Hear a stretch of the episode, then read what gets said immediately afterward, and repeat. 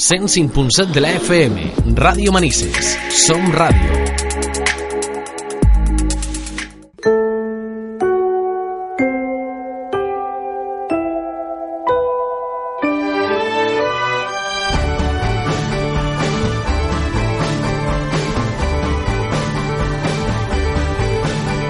Moment ara de parlar de psicologia i ho fem setmanalment amb Blanca Jorge, psicòloga. Què tal, Blanca?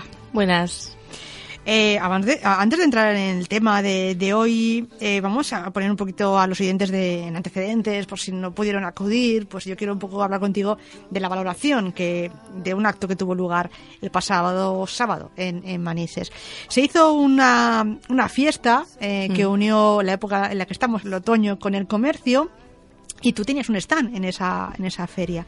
Quiero que me cuentes un poco la gente que se aproximaba al stand, pues eh, qué te preguntaba, qué le preocupa, qué, qué le llamaba la atención. Sí, bueno, en primer lugar a la gente parece ser que le gustó bastante la iniciativa, porque todo el mundo comentaba pues eso que un sábado por la tarde que muchas veces no sabes qué hacer, no sabes dónde ir o en medida lo típico del centro comercial, pues a la gente le gustó pasear por la zona, estaban todas las carpas de los comercios del pueblo, había cuentacuentos, juegos tradicionales, una clase de zumba de una hora también, luego la tortilla gigante que dio ascoma, o sea que había bastantes actividades y a la gente le gustó poder pasear y poder hacer algo diferente un sábado. Tomarse algo, ¿no? Porque la tortilla invita a esperar a que se haga y a probarla, ¿no? Exacto, y pasar una tarde un poco diferente al resto.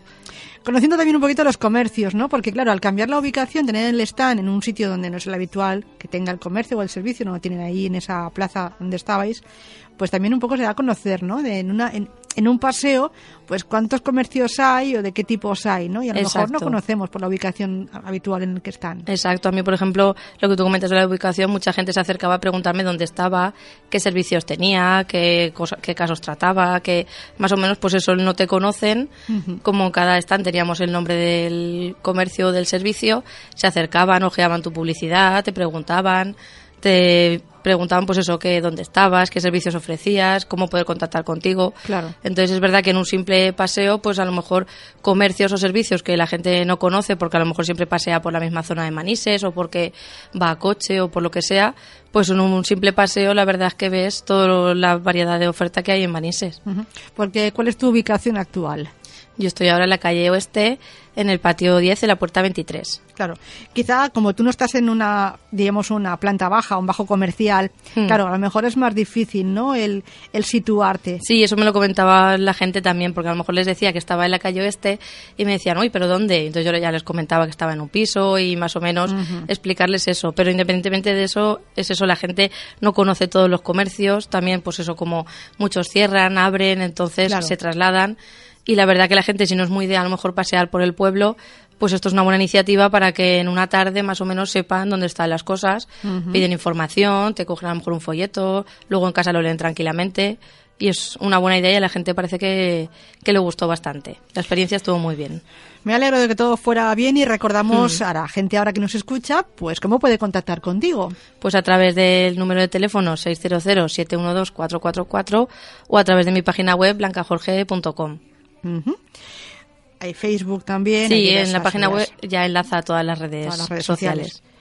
Eh, también al oyente les recomendamos siempre, queremos que participen, porque si tienen alguna pregunta, alguna situación personal y quieren comentarlo contigo, pues que aprovechen, ¿no? Para, Sí, que se animen. para llamar, para preguntarnos. Tienen diversas vías. Por ejemplo, la telefónica. Pueden mandarnos ahora mismo a nuestro WhatsApp un texto escrito, un mensaje escrito, un mensaje de audio al 647-564-916.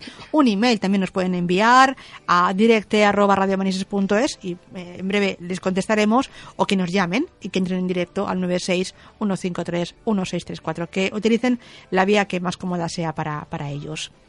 El tema de hoy a mí me preocupa, ¿eh? porque, claro, me pongo en la piel, en eso que hablábamos a veces de empatizar, ¿no? En la piel de la persona que, que padezca el tema que hoy vamos a hablar, que es la hiperactividad, y es duro para la persona y para quien le rodea, ¿verdad? Sí, es duro tanto para el niño o cuando es adolescente o cuando es adulto y para toda la gente de su entorno porque muchas veces no saben qué hacer Claro. para ayudarles y es un tema importante. Pues hoy hablamos de la hiperactividad y nos va a comentar Blanca, pues la definición que es. Sí, primero vamos a ver que la hiperactividad es un trastorno de la conducta de los niños que lo describió por primera vez en 1902 Steele y se trata de niños que desarrollan una intensa actividad motora, que se mueven continuamente sin que todas estas actividades tengan un, un, fin concreto, un propósito. Van de un lado para otro y muchas veces empiezan cosas pero no las acaban y a su vez vuelven, o sea, vuelven a empezarlas y las vuelven a dejar inacabadas. O sea, digamos que se mueven mucho y empiezan muchas tareas pero nunca las llegan a concluir y esta hiperactividad aumenta cuando están en presencia de otras personas, sobre todo con las que no tienen una relación frecuente, con desconocidos, con gente que no están habitualmente. Y por el contrario, disminuye un poco cuando, por ejemplo, están solos, cuando están en su habitación solos, cuando no hay nadie observándoles o están ellos solos. La presencia de, alguien parece que les excite un poco. Sí, les altera un poco todavía más. Eh, que no hemos de confundir con un niño, ¿eh? si hablamos de niños, pues que es muy movido, que es muy nervioso. No, lo mismo la hiperactividad con, que un niño sea más nerviosito. Un niño nervioso, pues como hemos podido ser todos de pequeños, pues eso que no te, a lo mejor estás, no estás viendo la tele, pero a la vez estás jugando y te mueves. Pero un niño hiperactivo se mueve muchísimas más veces, no consigue estar 10 minutos seguidos haciendo lo mismo, acabando la tarea. A lo mejor cuando alguien le va a hacer una pregunta corta a la persona antes de que acabe la pregunta. Claro. No se concentran, o sea, son, es un abanico más amplio que simplemente ser un niño movido, que es que en realidad un niño debe de ser movido. Eh, vamos a hablar de, a quién afecta, vamos a hablar un poquito de cifras, ¿no? de porcentajes. Sí, más o menos afectaría entre el 6 y el 8% de los niños. Significa, pues eso, que de 100 niños, pues entre 6 u 8 niños tienen ese trastorno que estamos hablando. Y mm, los niños que suelen sufrir esta afección suelen empezar a tener problemas en los cursos preescolares. O sea, cuando están en, el, preescolar es cuando se empiezan a detectar ciertas cosas, los profesores empiezan a detectar ciertos comportamientos, lo comentan a los padres, los padres también lo han observado previamente en casa. Claro.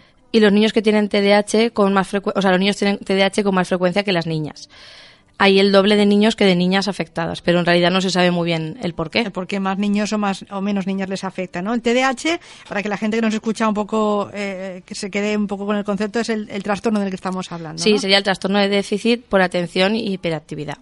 Que si lo, lo resumimos con esas siglas de TDAH. Eh, decías tú que un niño no tiene más opciones, más probabilidades. Un niño tiene más posibilidades de desarrollar un TDAH si, por ejemplo, un, un, pariente suyo padece este trastorno o un tipo de problema similar de comportamiento. Pero nadie acaba de adivinar o de descubrir la causa exacta del TDAH.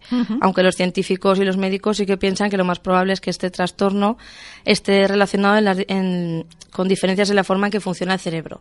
O sea, nuestro comportamiento viene regido por cómo funciona nuestro cerebro. Y en las conexiones que tenemos entre las neuronas, ahí sí que creen los médicos y los científicos que está la causa, pero no hay una causa probada y concreta de, de dónde viene esta, este trastorno del que estamos hablando. Que igual podría ser también genética, porque como tú dices, si un pariente ya lo padece y a lo mejor lo puede padecer otro miembro de la familia, puede ser también algo genético. Exactamente, hay muchos factores genético, ambiental, el contexto, la educación, el temperamento mismo, ahí es multifactorial más que decir a lo mejor solo por, por una causa. Vamos a hablar de síntomas para lo que decíamos antes, no equivocarnos y dar un trastorno cuando es un carácter diferente, ¿no? Exacto. O sea, eh, los síntomas del trastorno que estamos hablando se dividirían en tres grupos. Tenemos, por ejemplo, el no ser capaz de concentrarse, que es si hablamos relacionados con el tema de la atención, el ser extremadamente activo, si hablamos de la hiperactividad, y el no ser capaz de controlar el comportamiento, si hablamos de la impulsividad. Entonces, algunas personas con TDAH tienen principalmente eh, síntomas de desatención y otros principalmente síntomas de hiperactividad o de impulsividad pero todos suelen tener eh, una combinación de estos tres comportamientos. O sea, a lo mejor aunque predomine más uno que otro, suelen estar presentes estos tres. Y, por ejemplo, si hablamos de los síntomas de falta de atención, pues, por ejemplo, podríamos decir no prestar atención a los detalles en las tareas escolares, por ejemplo, o tener problemas para enfocarse durante un juego, es decir, tener dificultad a la hora de estar jugando a un juego o estar haciendo un puzzle y mantener esa atención durante mucho rato o durante un rato.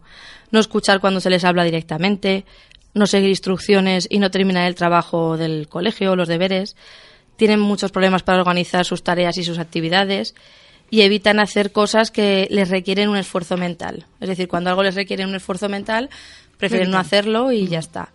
Y con frecuencia pierden objetos, como cosas del colegio, por ejemplo, o juguetes, se distraen fácilmente y a menudo se olvidan de las cosas. Si todo esto lo juntamos como síntomas, eh, destaca como no esa falta de atención, pero que alguno puede ser eh, característico de una persona, como por ejemplo ser un poco despistado, no tiene nada que Exactamente. ver. hay que diferenciar. ¿no? Exactamente, tendríamos que tener todo el conjunto de estos síntomas y de los tres síntomas en, en grandes rasgos que hemos dicho. Porque, por ejemplo, ahora si hablamos de los síntomas de la hiperactividad, diríamos, pues un niño que a lo mejor cuando está jugando se mueve mucho en su asiento, o que abandona su asiento cuando a lo mejor le dan la orden de estar sentado, o por ejemplo corre y va saltando excesivamente cuando a lo mejor no es el momento de hacerlo, o tiene di- dificultad a lo mejor para jugar o para trabajar de manera silenciosa, o a menudo está en movimiento o actuando como si fuese, pues eso, como si llevase un motor que Claro. están en marcha las 24 horas y habla todo el tiempo. Pero por eso lo que tú decías, si cogemos cada síntoma aparte, los niños es normal que tienen que jugar, correr, etcétera. Pero cuando es, pues eso, aparte muchas veces es fácil, es fácil de identificar, porque cuando tú ves un niño que le dices a lo mejor no saltes y probablemente un niño a la primera no te haga caso.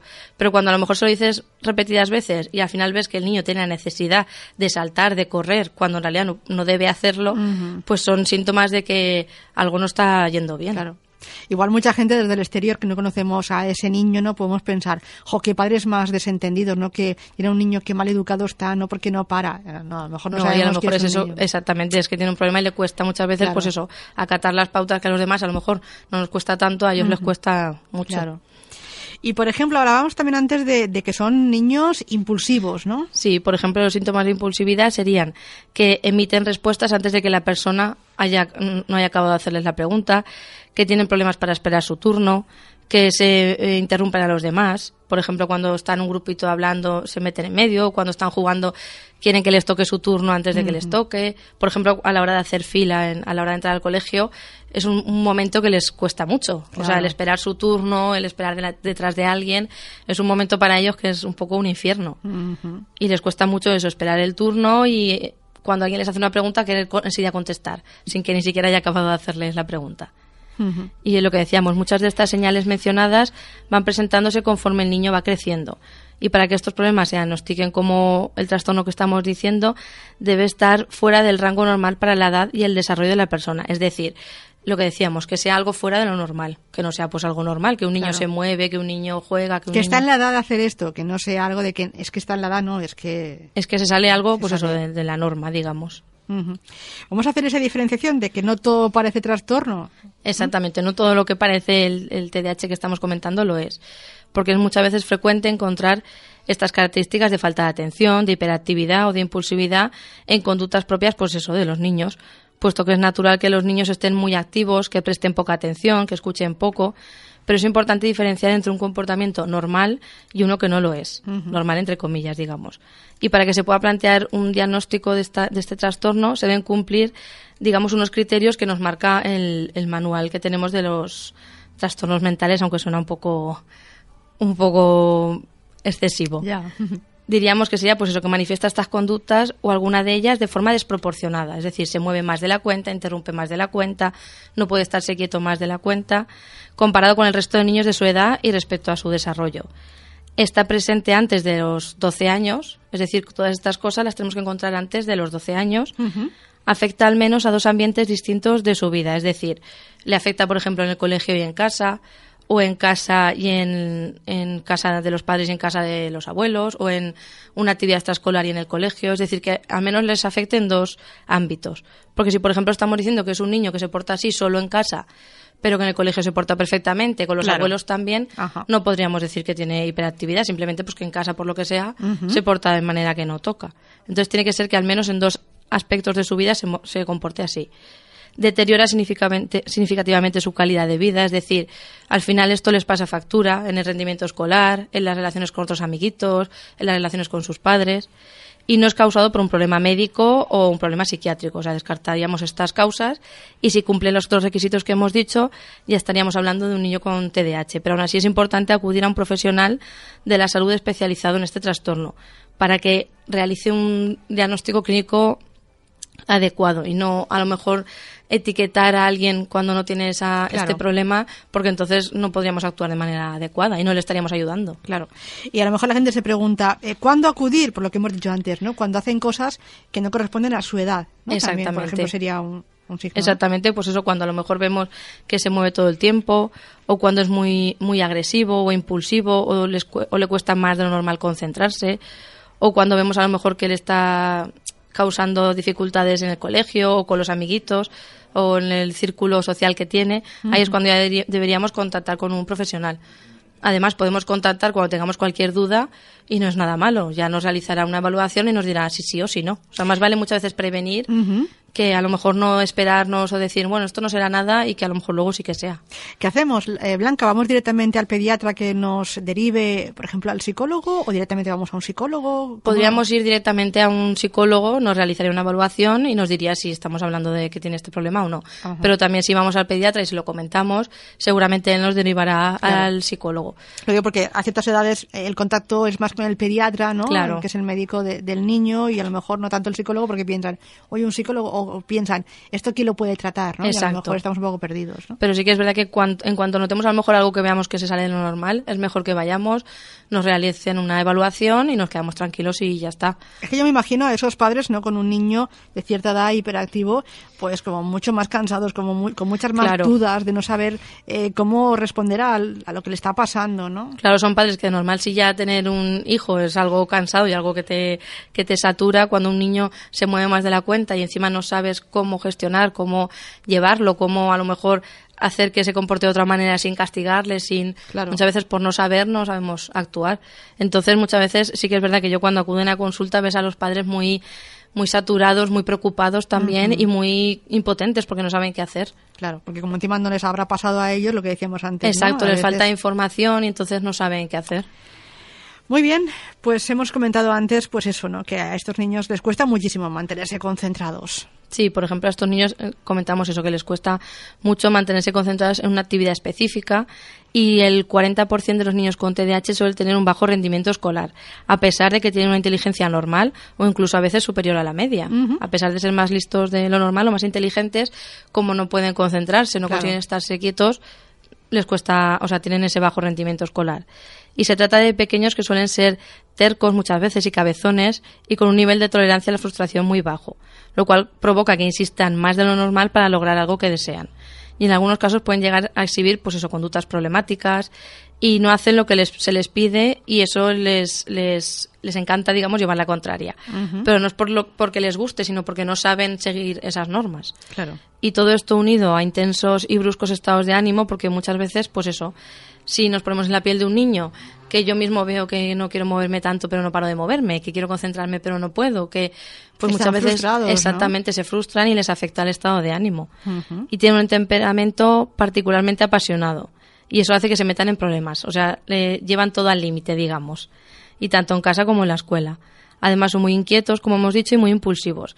Y los padres y los profesores eh, suelen comentar, pues eso, que son niños difíciles de manejar y con los que los castigos no funcionan. Es verdad que muchas veces eh, se les castiga, pero como ellos mismos no se pueden controlar, pues no hacen mucho caso a ese castigo. Claro, pero eh, igual el profesor o el padre o la madre se plantea algo hay que hacer, ¿no? Porque Exactamente, no saben puedes- actuar de otra manera. Claro. Sin embargo, cuando la hiperactividad se diagnostica durante los primeros años y es, eh, por ejemplo, al principio de los años del colegio, es más fácil lidiar con esta y evitar que aparezcan conductas inapropiadas, porque ya les enseñamos a cómo manejar, pues eso, su, su hiperactividad, su impulsividad, esa falta de concentración y los niños que además son esponjas que lo absorben todo, aprenden técnicas para llevar mejor ese día a día. Claro.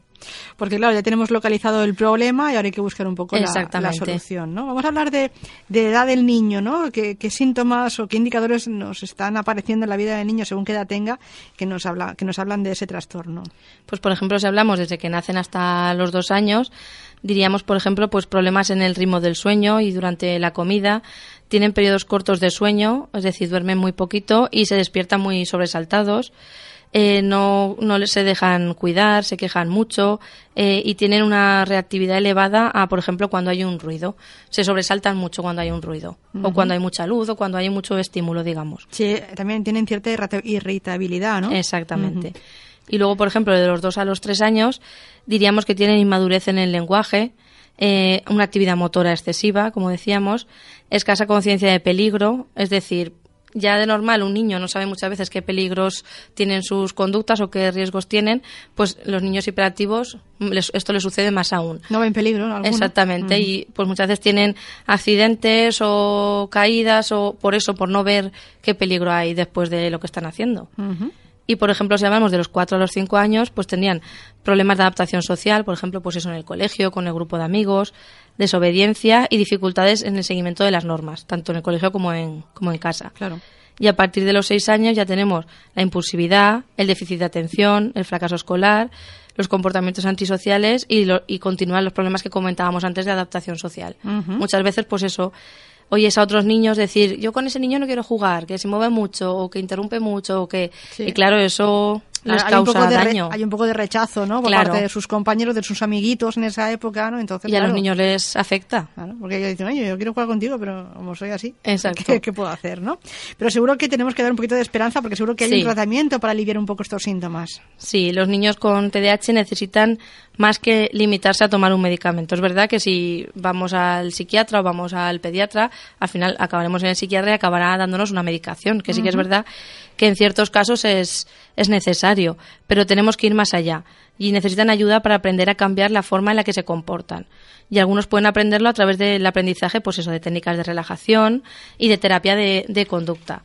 Y para aprender técnicas de relajación, el psicólogo o el terapeuta les enseña a los niños a relajarse y a mantener la calma mediante ejercicios de respiraciones y a relajar diferentes grupos musculares y la terapia de conducta enseña a los niños a fijarse objetivos y a utilizar recompensas para ayudarles a alcanzar estos objetivos. Es decir, que ellos mismos digan, bueno, pues si no puedo hacer todos los deberes de, de una, pues voy a hacer primero matemáticas, descanso, me doy un premio, luego hago otra asignatura. O sea, ellos mismos aprenden a gestionarse desde pequeños y los niños son muy inteligentes y se adaptan mucho a los cambios. Y si esto empezamos a hacerlo cuando son pequeños, cuando estos niños son adolescentes ya lo tienen interiorizado y pueden lidiar con ello incluso luego ya cuando sean adultos. Por ejemplo, tú hablabas de, enseñarles técnicas de, relajación para calmarse. Quizá algo que puede funcionar muy bien es el yoga para niños, ¿no? Exacto o sea, todo lo que sea descargar esa energía que ellos tienen de más, si se acostumbran a hacerlo pues día sí, día no, todas las semanas, van a ir descargando esa energía que, les sobra, digamos, y eso va a ayudar mucho a que estén un poco más tranquilos dentro de, de lo que pueden. Claro. Y también eso, por ejemplo, enseñar a los profesores a que recompensen a un niño con TDAH cuando vean, por ejemplo, que está sentado durante toda la clase o más rato de lo que suele estar, pues recompensarle muchas veces simplemente diciéndole, pues muy bien, Pepito, que has estado mucho rato o mira qué campeón o muchas veces un niño, una frase agradable es la mayor recompensa que, puede tener. Y los padres lo mismo, pueden hacer lo mismo en casa, recompensar al niño por prestar atención, porque les ayuden en las tareas de casa o por, por ciertos pequeños cambios que vayan consiguiendo y es posible que estos niños necesiten ayuda adicional para aprender a hacer cosas que otros niños pues eso les resulten muy fáciles. Porque si no algunos se pueden deprimir o incluso desarrollar ansiedad, aunque sean niños. Y para muchos niños con TDAH la clave del éxito no solo consiste en seguir un plan de tratamiento con su médico, sino también en, esforzarse por establecer relaciones de amistad con otros niños, en descubrir, por ejemplo, que sus síntomas van mejorando conforme se van haciendo mayores, conforme ellos los van controlando y los adultos con TDAH pueden tener vidas totalmente felices y con un gran éxito profesional y personal. O sea, no, no, es una, no es un problema que nos limite si sabemos llevarlo y sabemos gestionarlo. Va a requerir un poquito más de esfuerzo por parte de todos. Lo que el resto de niños hacen a la primera, pues a lo mejor ellos tienen que esforzarse un poco más, pero sí que es verdad que con con terapia está demostrado que a largo plazo hay mejores resultados que con los medicamentos incluso, porque aprenden a cambiar claro. muchas cosas que ya les sirve a largo plazo.